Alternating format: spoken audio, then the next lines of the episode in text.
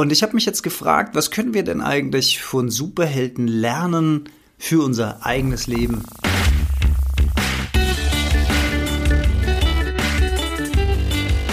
Die Heldenstunde, euer Podcast für ein gesundes und bewusstes Leben.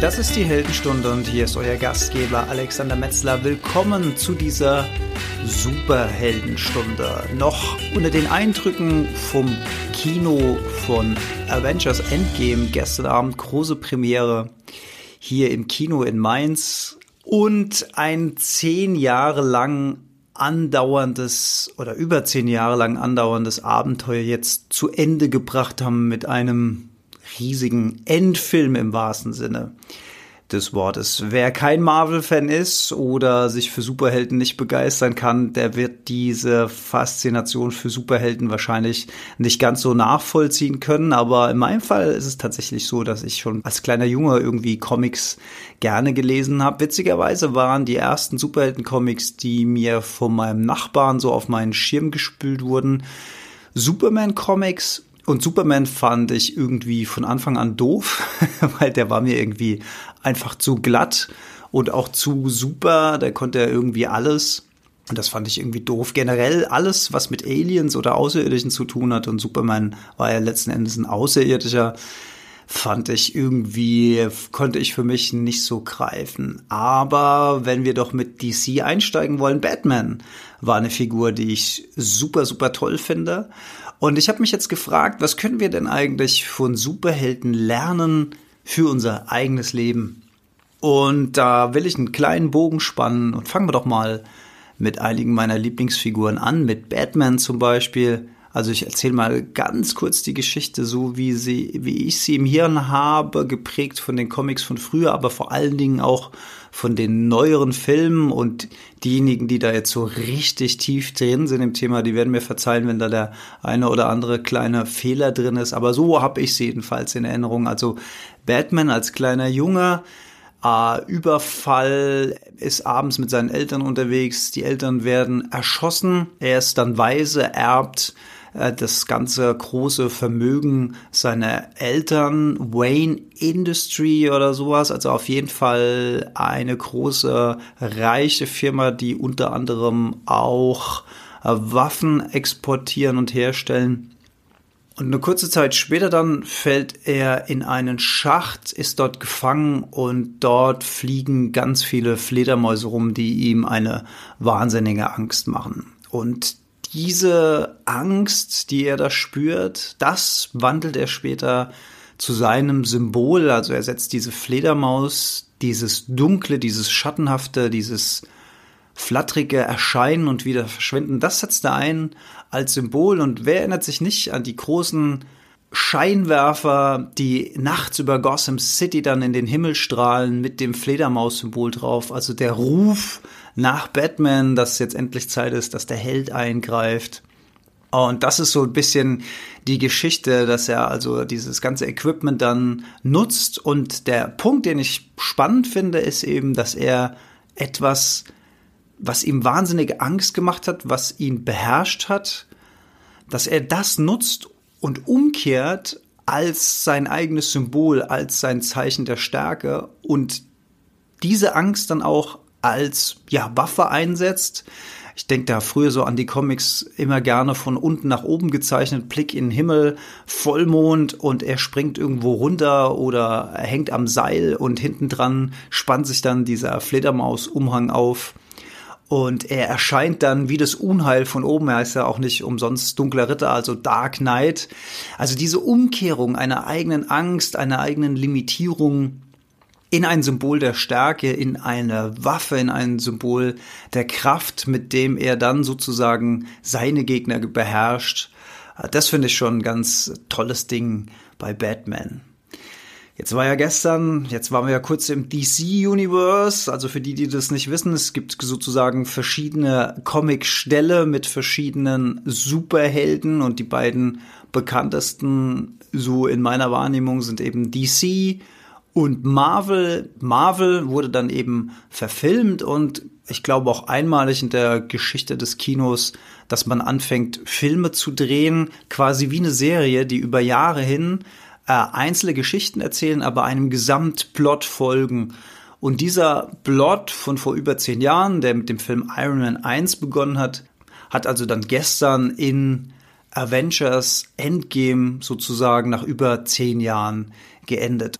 Ja, und ich bin tatsächlich auch erst durch die Filme zum großen Marvel-Fan geworden und habe mich dann da in dieses Marvel-Universe reinziehen lassen mit, mit all seinen Facetten. Und da möchte ich mal auf ein paar Figuren eingehen. Natürlich Iron Man als einer der wichtigsten und zentralsten Figuren. Iron Man auch ganz kurz die Geschichte erzählt. Ähm, Vater, reicher äh, Erfinder, sehr genialer Mensch, dessen Erfindungen aber natürlich auch oft dann in Waffen und Waffengeschäfte mündeten. Das Ganze hat dann Tony Stark, das ist also der Real Name von Iron Man sozusagen, übernommen und wurde ein relativ eingebildeter, eitler, reicher, super erfolgreicher, super schlauer Fatzke, nennen wir das mal. Also der war genial, aber der hat halt Kohle gemacht, um Kohle zu machen er hat gefeiert, er hat richtig auf den Putz gehauen, wie man sich das halt so vorstellt. Und irgendwann bei einer Waffenpräsentation, ich glaube es war in Afghanistan, bin ich mir aber jetzt auch nicht ganz sicher, wurde er entführt von Gegnern, die äh, Waffen von ihm dann erpressen wollten, um ihre Ziele zu verfolgen. Er war dann in so einer Höhle eingesperrt als Geisel und hat dann angefangen unter dem Vorwand, dass er diese Waffe bauen würde, hat er sich seinen ersten gepanzerten Anzug gebaut stattdessen, um aus dieser Höhle fliehen zu können. Das war sozusagen die Geburtsstunde des Iron Man, also dieser Mensch in der Rüstung. Aber das hat sich nicht nur auf materieller Ebene manifestiert, sondern auch in seinem Mindset dadurch, dass er durch gewisse Verwicklungen in dieser Höhle noch mit einem Mitgefangenen eben erkannt hat, dass er eigentlich auf dem falschen Weg ist mit der Art und Weise, wie er sein Leben lebt, also quasi belanglos. Hat also erkannt, dass sein Leben eine tiefere Ebene braucht und hat dann sein ganzes Wissen, Können und Know-how in den Dienst der Menschlichkeit und in den Dienst des Heldentums gestellt. Also sowohl das Materielle, also das Außen, diese Panzerung des Ironmans, also dieser Eisenanzug sozusagen, war ja, war ja nie eisenes Material, trotzdem der Name. Also auf jeden Fall ein gepanzerter Anzug aber auch diese innere Metamorphose, also dieses Wandeln vom ja, Luftikus hin zu jemand, der wirklich Verantwortung übernimmt, der sich sorgt um die Menschheit äh, und der auch dann sein eigenes Geschäft, nämlich das Waffengeschäft, die Waffenindustrie, kritisch hinterfragt und von einem Tag auf den anderen dem Ganzen abschwört. Und natürlich sind dann da hinten dran ähm, Katastrophen, Aktionäre, die ihre Gelder verlieren oder gefährdet sehen. Daraus erwächst dann natürlich auch wieder ein neuer Gegner für ihn, ganz klar. Aber das finde ich an der Figur eben spannend, dieser Moment, wo sowohl im Äußeren, also sprich der Iron Man Anzug, als auch im Inneren, also sprich das Mindset sich komplett ändert, um 180 Grad dreht und zu, sozusagen das Leben eine neue Bedeutung bekommt. Das finde ich also an Iron Man sehr, sehr faszinierend. Ja, und last but not least, vielleicht noch Captain America als einer meiner absoluten Lieblingsfiguren. Den fand ich als kleiner Junge übrigens mega blöd, weil ich dieses ganze, also allein der Name Captain America fand ich doof. Ich fand die Uniform doof. Ich fand die ganze Figur irgendwie blöd. Bin aber auch nie tief eingetaucht. Das hat sich bei mir um 180 Grad gedreht, weil das ist heute einer im Kinofilm, einer meiner Lieblingsfiguren. Auch dessen Geschichte erzähle ich kurz. Ähm, Steve Rogers heißt die Figur im Filmleben und der wird also zu Captain America. Captain America ja ein Supersoldat, ein muskulöser, starker, äh, schnell heilender Kämpfer, sehr hoher Stoffwechsel.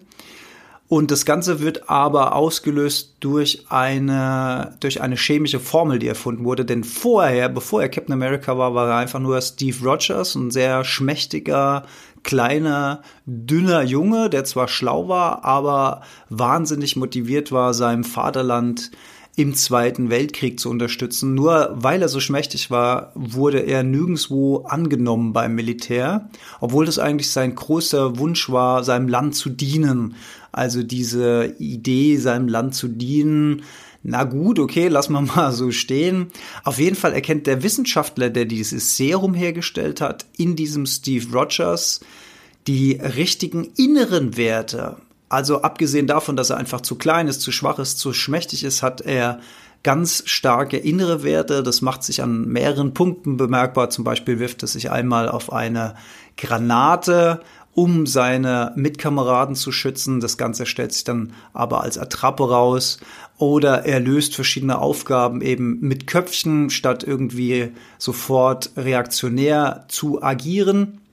Und diese Werte, die faszinieren diesen Wissenschaftler. Und er weiß ja, dass er mit diesem Serum aus dem kleinen, schmächtigen Körper einen Superkörper machen kann. Aber die inneren Werte, die müssen halt vorher schon gestimmt haben. Das ist das Tolle bei Captain America in der ersten Phase und in der zweiten Phase finde ich an der Figurklasse, dass er eigentlich ständig mit sich selbst hadert und am Zögern ist, weil er auf der einen Seite ja das große Symbol ist für Amerika und Supersoldat und alles toll, auf der anderen Seite aber auch immer wieder hinterfragt, kritisch hinterfragt, in was für einem System er da eigentlich steckt und wie er auch in diesem System benutzt wird, das kritisch hinterfragt und sich dann sogar selbst gegen sein eigenes System stellt aus seiner Überzeugung. Und das finde ich auch wieder ein schöner Turn zum Thema Heldentum, zum Thema, was können wir daraus lernen. Also diese Überzeugung für, für etwas, wenn wir von etwas überzeugt sind, dass wir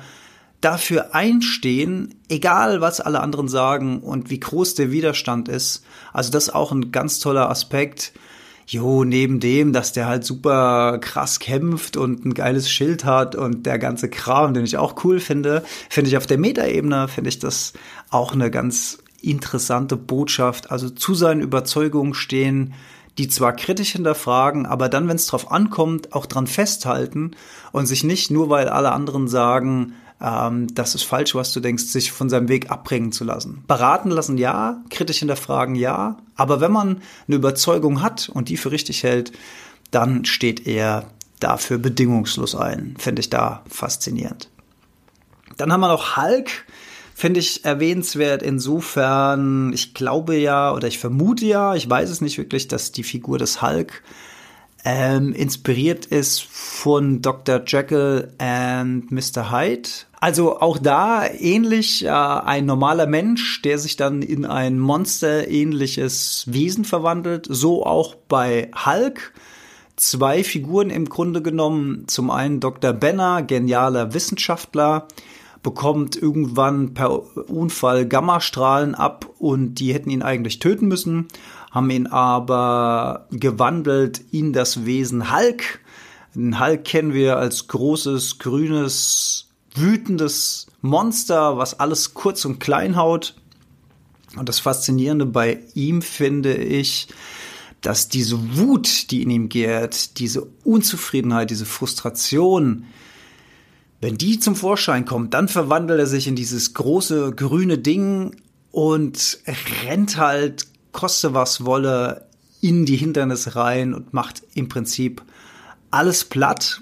Und was halt spannend ist an der Figur, ist dieser innere Konflikt, der sich eben in Dr. Benner abspielt, ob er das Monster rauslässt, also freien Lauf lässt, denn wenn der erstmal am Laufen ist, Hulk, dann ist der schwer zu stoppen und ist auch schwer zu kontrollieren. Also er kämpft ja dann auf der Seite des Guten sozusagen, aber auch da ist er schwer zu kontrollieren und haut auch manchmal seine eigenen Leute sozusagen.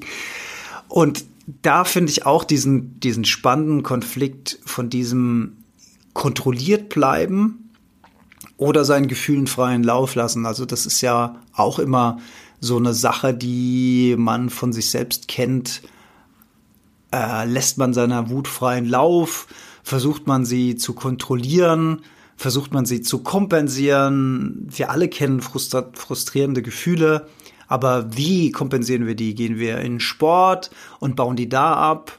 Oder schreien wir irgendwelche Leute an? Oder, oder, oder. Also das finde ich in dem Zusammenhang sehr, sehr spannend.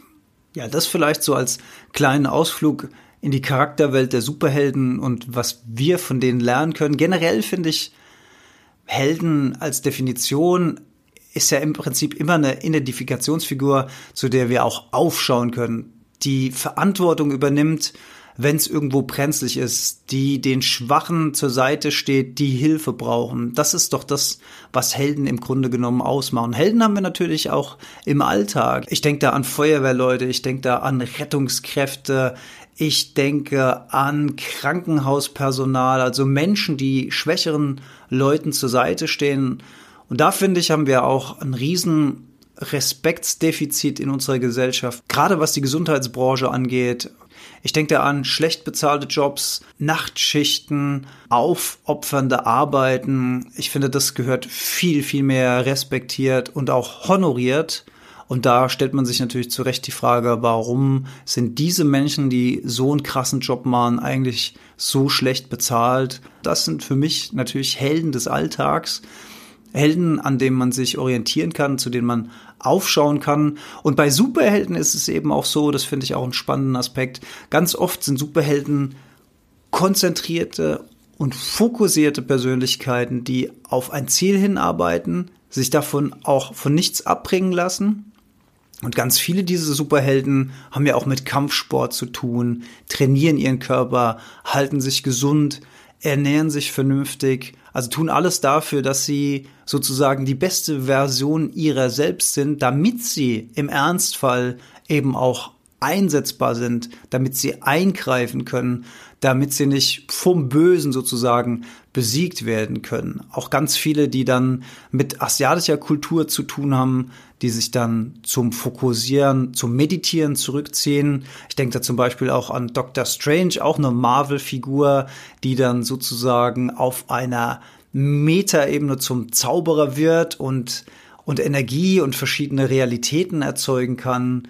Also auch geistige Arbeit verrichten. Auch ein sehr, sehr spannender Aspekt. Also diese Zusammenführung von mentaler Kraft, körperlicher Fitness, aber auch Werten, denen man folgt, um Vorbild zu sein, aber auch auf seiner Bahn zu bleiben und seine Ziele zu erreichen. Also, das finde ich spannend an Superhelden. Als kleiner Junge fand ich die Capes cool und die Skills cool. Und heute als Erwachsener finde ich diese Metaebenen toll.